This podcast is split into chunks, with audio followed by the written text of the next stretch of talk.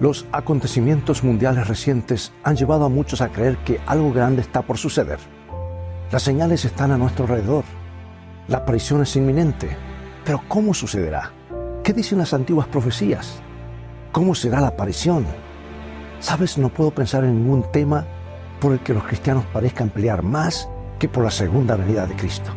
Y si lo piensas bien, eso realmente no tiene mucho sentido porque según la Biblia se supone que el regreso de Jesús es la esperanza bienaventurada, lo que mantiene a los cristianos unidos en propósito y enfocados en el futuro. Pero a lo largo de los siglos, todos hemos desarrollado diferentes ideas sobre cómo se supone que sucederá la segunda venida. Y a veces estamos preparados para defender nuestras ideas con uñas y dientes. Una persona dice que se supone que debe suceder de esta manera, otro dice que se supone que debe suceder de otra manera, y a veces la discusión puede volverse un poco acalorada. Hace un par de años estaba hablando con un guardia de seguridad en una oficina del gobierno que descubrió que yo era ministro. ¿Eres ministro? dijo.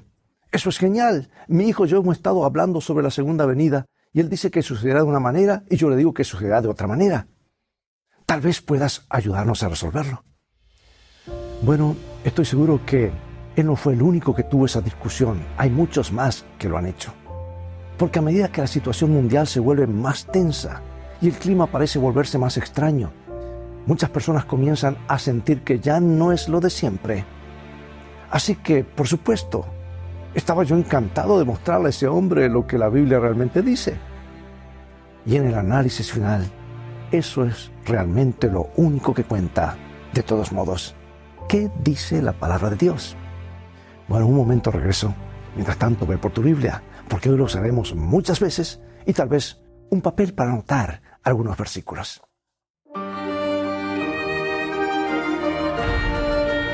Escrito está, declara el mensaje final de Dios para nuestro tiempo, presentando al Cristo viviente como la respuesta a nuestras más profundas necesidades. Escrito está, con el pastor Robert Costa. Hay muchas teorías sobre la segunda venida, pero hay cinco cosas que debemos que sabemos con certeza, sin sombra de duda.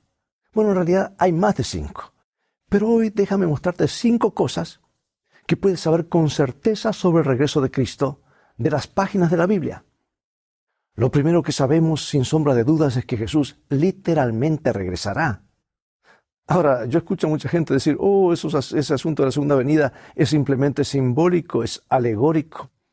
Es una imagen de una edad de oro que vendrá cuando la raza humana resuelva todos sus problemas y finalmente vivamos en la utopía. Bueno, eso suena muy bien, pero no es lo que enseña la Biblia. Otras personas dicen, la segunda venida es un símbolo de una experiencia religiosa, espiritual, cuando tienes este gran despertar en tu corazón. Y de nuevo suena muy bien, pero no es lo que enseña la Biblia. La segunda venida ocurre cuando mueres. Y supongo que en cierta medida eso es cierto, porque cuando mueres estás fuera del tiempo y, lo siguiente que sabes será la segunda venida. Pero eso no es de lo que Jesús estaba hablando cuando prometió regresar. Cuando Jesús dijo que regresaría, literalmente lo dijo en serio. ¿Cómo puedes saber? Bueno, la Biblia lo dice. Hay una historia en el libro de los Hechos, justo al principio, donde Jesús está al punto de regresar al cielo y tiene algunas palabras de despedida para sus discípulos. Él dijo, Ve y cuéntale al mundo lo que he hecho y luego volveré por ti. Y en ese momento Jesús sube al cielo y mientras se eleva, la Biblia dice que los discípulos lo vieron subir Ahora presta atención a lo que la Biblia dice en Hechos 1, 10 y 11. Y estando ellos con los ojos puestos en el cielo, entre tanto que él se iba, he aquí se pusieron junto a ellos dos varones con vestiduras blancas, los cuales también les dijeron, varones galileos, ¿por qué estáis mirando al cielo? Este mismo Jesús que ha sido tomado de vosotros al cielo, así vendrá como le habéis visto ir al cielo. O sea que los ángeles dijeron, escucha, este mismo Jesús que viste subir al cielo va a volver de la misma manera que lo viste ir. Así que la pregunta es obvia. ¿Cómo fue exactamente que Jesús fue al cielo? Porque si podemos resolver eso, podremos descubrir cómo va a regresar. La historia en el Nuevo Testamento está en el libro de Lucas, después de que Jesús resucitó de entre los muertos, donde se aparece a los discípulos, y a pesar de que Jesús les había dicho a los discípulos que iba a resucitar entre los muertos, todavía estaban asustados de él. La Biblia dice esto en San Lucas capítulo 24 versículos 38 en adelante. Pero él les dijo, ¿por qué estáis turbados? Y vienen a vuestro corazón estos pensamientos. Mirad mis manos y mis pies, que yo mismo soy, palpad y ved, porque un espíritu no tiene carne ni huesos, como veis que yo tengo. Yo he conocido grupos, grupos religiosos que dicen que Jesús cuando salió de la tumba no salió como un ser humano. Era una especie de fantasma. Pero la Biblia dice que cuando Jesús salió de la tumba tenía un cuerpo humano real y físico, un cuerpo glorificado, pero era físico. Y dijo a los discípulos, mirad, ¿por qué no venís y me tocáis? Soy real. Y además de eso pidió algo de comer. Y mi Biblia dice que comió tal como lo comería una persona real. La comida no cayó a través de su cuerpo al suelo. Ahora piensa lo que esto significa para la segunda venida. Ese mismo Jesús que comió el pescado asado y el panal es el Jesús que regresa. Y si lo piensas determinadamente, eso nos dice algo realmente asombroso. Significa que Jesús ha tomado forma humana para siempre. Regresó al cielo como un ser humano. Y la Biblia dice que el mismo Jesús regresará, un Jesús literal, físico. Bueno, lo siguiente que sabemos con absoluta certeza acerca de la segunda venida es que cuando Él venga será un evento visible y todos lo verán. Entonces, ¿cómo será eso? Bueno, de nuevo la Biblia dice, esta vez en Apocalipsis 1.7, He aquí que viene con las nubes y todo ojo le verá, y los que le traspasaron y todos los linajes de la tierra harán lamentación por él. Ahora, algunas personas han visto este pasaje y dicen, mira, sé que dice que todo ojo lo verán a Jesús, pero en realidad son, son solo los cristianos que verán a Jesús cuando venga. Pero este versículo no agrega ningún calificador. Simplemente dice que todo ojo lo verá. Y cuando comparas eso con lo que Jesús dice en Mateo 24, versículo 30, e, es muy claro que no solo se refiere a los cristianos. Mira, entonces aparecerá la señal del Hijo del Hombre en el cielo y entonces lamentarán todas las tribus de la tierra y verán al Hijo del Hombre viniendo sobre las nubes del cielo con poder y gran gloria. La Biblia dice que todas las tribus de la tierra lo verán. Y el versículo 27 dice, porque como el relámpago que sale del oriente y se muestra hasta el occidente, así será también la venida del Hijo del Hombre.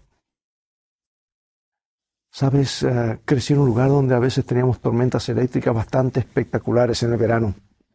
Y a veces eh, no tenía sentido tratar de dormir por la noche porque las ventanas temblaban y los relámpagos iluminaban toda la casa. Entonces salíamos afuera a las dos de la mañana para ver el baile de los relámpagos de nube en nube y de colina en colina. Y nos emocionábamos mucho juntamente con mi hermano. Todo el mundo salía a verlo. La gente miraba por sus ventanas, otros estaban afuera, aunque es peligroso, ¿verdad? Ahora, ¿qué pasaría si les dijera que mientras nos paramos allí en esa tormenta eléctrica, solo los, los brasileros que vivían en el barrio podían verlo? ¿Creerías eso? Bueno, por supuesto que no, porque todo el mundo puede ver el relámpago y la Biblia dice que la segunda venida será como un relámpago. Cuando Jesús venga, todo ojo le verá. Lo siguiente que sabemos sin sombra de dudas es que cuando Cristo venga será audible. ¿Qué significa eso? Significa que todo el mundo va a escucharlo. ¿Y cómo será eso? Bueno, la Biblia me lo dice en Mateo 24. Y enviará a sus ángeles con gran voz de trompeta, y juntarán a sus escogidos de los cuatro vientos desde un extremo del cielo hasta el otro. Según la Biblia, cuando Jesús venga, habrá un gran sonido de trompeta, no un pequeño mirlipón o corneta, y si miras el capítulo 4 de la primera de, primera Tesalonicenses, verás que este ruido es lo suficientemente fuerte como para despertar a los muertos. Porque esto es lo que dice San Pablo, inspirado por Dios, como Dios le mostró en visión. porque el Señor mismo con voz de mando, con voz de arcángel y con trompeta de Dios, descenderá del cielo, y los muertos en Cristo resucitarán primero. Entonces nosotros, los que estemos vivos, los que hayamos quedado, seremos arrebatados juntamente con ellos en las nubes para recibir al Señor en el aire, y así estaremos siempre con el Señor. Ahora, algunas personas han sugerido que cuando Jesús venga, solo los cristianos lo van a escuchar. Pero entonces, ¿por qué en el mundo eh, haría Dios eh, tanto ruido cuando Él venga? ¿Por qué? Porque el toque de trompeta y el grito se supone que debe ser solamente silencioso, debe ser en secreto. La verdad es que todo el mundo va a escuchar que esto suceda. Hay un grito, hay un toque de trompeta. Y es tan fuerte esa voz como de trompeta que despierta a los muertos. La venida de Cristo será audible y todos la van a escuchar. Bueno, lo siguiente que sabemos sin lugar a dudas es que cuando Cristo regrese será asombrosamente glorioso. ¿Y cómo será eso? Una vez más, lo obtengo de la Biblia. Tenemos aquí en la mitad de la Biblia, en Salmo 50, versículo 3, dice, Nuestro Dios vendrá y no callará. Un fuego devorará delante de él y será muy tempestuoso todo alrededor de él. Bueno, este es un gran evento. Esto es lo que dice Apocalipsis, también capítulo 6, Apocalipsis 6, 14. Dice así, y los cielos se apartaron como un rollo cuando se enrolla, y toda montaña e isla se movieron de su lugar. Ahora, He visto algunas cosas en la naturaleza que son increíbles, que van desde puesta de sol, tormentas, tornados, he estado muy cerca al lado de ellos, huracanes, hasta arcoíris, esos arcoíris dobles, ¿verdad? Y formaciones nubosas. Pero no es nada comparado con la segunda venida. La Biblia dice que el cielo en realidad se enrolla como un pergamino y que las islas y las montañas en realidad son empujadas fuera de su lugar. Así que creo que sería bastante seguro decir que nadie se perderá la segunda venida cuando suceda. Solo escucha lo que dice la Biblia en Mateo 16, versículo 27. Porque el Hijo del Hombre vendrá en la gloria de su Padre con sus ángeles. La Biblia dice que el Hijo del Hombre vendrá con la gloria de su Padre. Eso es algo tan brillante, tan glorioso que los ojos humanos apenas podrán captarlo. Y luego encima de eso dice que los ángeles vendrán con él. De hecho, Mateo 25, 31, esto es lo que dice la Biblia. Cuando el Hijo del Hombre venga en su gloria y todos los santos ángeles con él, entonces se sentará en su trono de gloria. Cuando Jesús viene con todos los santos ángeles, y son muchos ángeles, en Apocalipsis capítulo 5, a Juan se le muestra una imagen del cielo. Y esto es lo que dice Apocalipsis 5:11. Y miré y oí otra voz de muchos ángeles alrededor del trono y de los seres vivientes y de los ancianos, y su número era millones de millones. Ahora piensa un poco en esto. La Biblia dice que la gloria de un ángel derribó una legión romana de espaldas. Esto es lo que un solo ángel puede lograr. ¿Cómo crees que será cuando miles de millones de ángeles vengan con Jesús? Este evento, sin duda, va a ser el evento más glorioso, más estrepitoso, más grandioso de la historia de nuestro planeta. Bien, repasemos lo que sabemos. Sabemos que Cristo vendrá literalmente, sabemos que su venida será visible, sabemos que la gente lo escuchará cuando suceda y sabemos que será asombrosamente glorioso. Y eso deja solo una cosa más para nuestro estudio de hoy. La quinta cosa que sabemos sin lugar a dudas es que cuando Jesús venga marcará el final de la historia de esta tierra. ¿Cómo puedo saber? Bueno, Jesús lo dice en el capítulo 22 del libro de Apocalipsis, bien al final. Dice Apocalipsis 22, 11 y 12, el que es injusto sea injusto todavía, y el que es inmundo sea inmundo todavía, y el que es justo practique la justicia todavía y el que es santo santifíquese todavía. He aquí yo vengo pronto y mi galardón conmigo para recompensar a cada uno según sea su obra. Ahora bien, esto es realmente importante, amigo y amiga, Porque al final de los tiempos, cuando Jesús venga, traerá su recompensa con él. Aquellos que son malvados permanecerán así para siempre. Y aquellos que sean justos en ese punto serán justos para siempre. Según la Biblia, cuando Jesús venga, eso es todo. No hay más posibilidades de cambiar de opinión. Tu destino ha sido sellado. Si has rechazado el amor de Dios, y por mi vida todavía no puedo entender por qué alguien hará eso, pero si has rechazado el amor de Dios, será demasiado tarde en ese momento para aceptarlo. Si has ignorado esa vocecita que te dice que arregles las cosas con Dios, no tendrás otra oportunidad. Será demasiado tarde. Aquellos que son injustos, dice Jesús, permanecerán así para siempre. Pero aquellos que han aceptado a Cristo están seguros para siempre. Y eso nunca cambiará. Nunca más se enfrentarán al dolor y sufrimiento, ni tendrán que lidiar con las consecuencias de vivir en un mundo pecaminoso. Esto es a lo que se reduce. Cuando Jesús venga, solo habrá dos tipos de personas viviendo en este planeta, no miles de iglesias o religiones, solamente dos grupos. Y en este momento dividimos a la humanidad en todo tipo de grupos diferentes, sectas, organizaciones, grupos aquí y allá. Dividimos a las personas por nacionalidad, por etnias, por idioma, por creencias políticas, etcétera, por color. Pero al final solo habrá dos grupos y esos serán los únicos dos grupos que importarán cuando Jesús venga. Un grupo ve venir a Jesús y no les gusta. La Biblia dice esto en Apocalipsis capítulo 6, versículo 14 eh, al 17. Y el cielo se desvaneció como un pergamino que se enrolla, y todo monte y toda isla se removió de su lugar. Y los reyes de la tierra, los grandes, los ricos, los capitanes, los poderosos, y todo siervo y todo libre, se escondieron en las cuevas y entre las peñas de los montes y decían a los montes y a las peñas, caed sobre nosotros y escondednos del rostro de aquel que está sentado sobre el trono y de la gran ira del Cordero, porque el gran día de su ira ha llegado, y ¿quién podrá sostenerse en pie? ¿Sabes? Ese tiene que ser uno de los pasajes más trágicos de la Biblia. Hay personas que e, en este grupo que han escuchado toda su vida que Jesús vendría y optaron por postergarlo optaron por ignorarlo. Y luego un día escuchan un sonido y miran hacia arriba y ven a Jesús que viene y saben que en ese momento es el momento que lo han desperdiciado todo. Tuvieron todas las oportunidades. Cristo les rogó. Les rogó, por favor, ¿por qué elegir la destrucción cuando pueden tener la vida? ¿Por qué?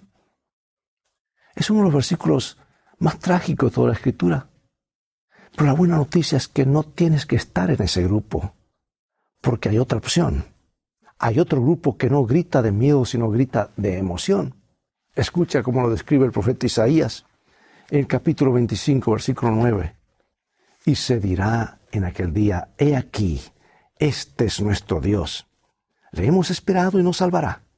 Este es Jehová a quien hemos esperado. Nos gozaremos y nos alegraremos en su salvación. Amigo, amiga, mi pregunta para ti es esta. Jesús viene y habrá una aparición. No hay duda al respecto. Verso tras verso, más de 2.500 de ellos hacen referencia a Él. Profecía tras profecía ya se ha cumplido. Dios dice que habrá una aparición. Entonces mi pregunta para ti es esta. ¿En qué grupo planeas estar? Y ahora para concluir, ¿Alguna vez te has preguntado cómo sería escuchar a Jesús cantar? No sé si habrás notado alguna vez, pero hay un pasaje en el libro de Sofonías del Antiguo Testamento que nos dice que Jesús en realidad es cantor, es un cantor. Esto es lo que dice Sofonías capítulo 3, versículo 17. Jehová está en medio de ti, poderoso.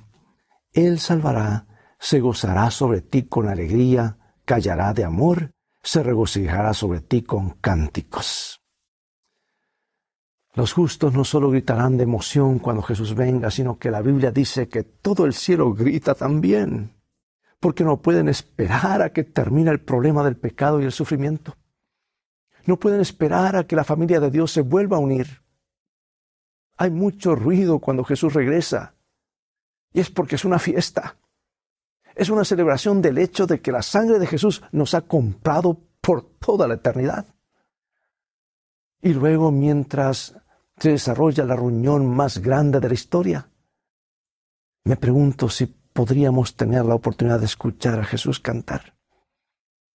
Un día, tal vez dentro de diez mil años, me acercaré a Jesús y le haré una pregunta a Jesús.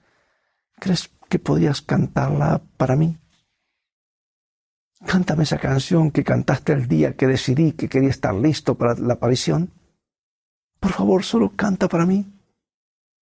Déjame preguntarte, cuando Jesús venga, ¿en qué grupo estarás? ¿Gritarás de emoción o te estremecerás de miedo?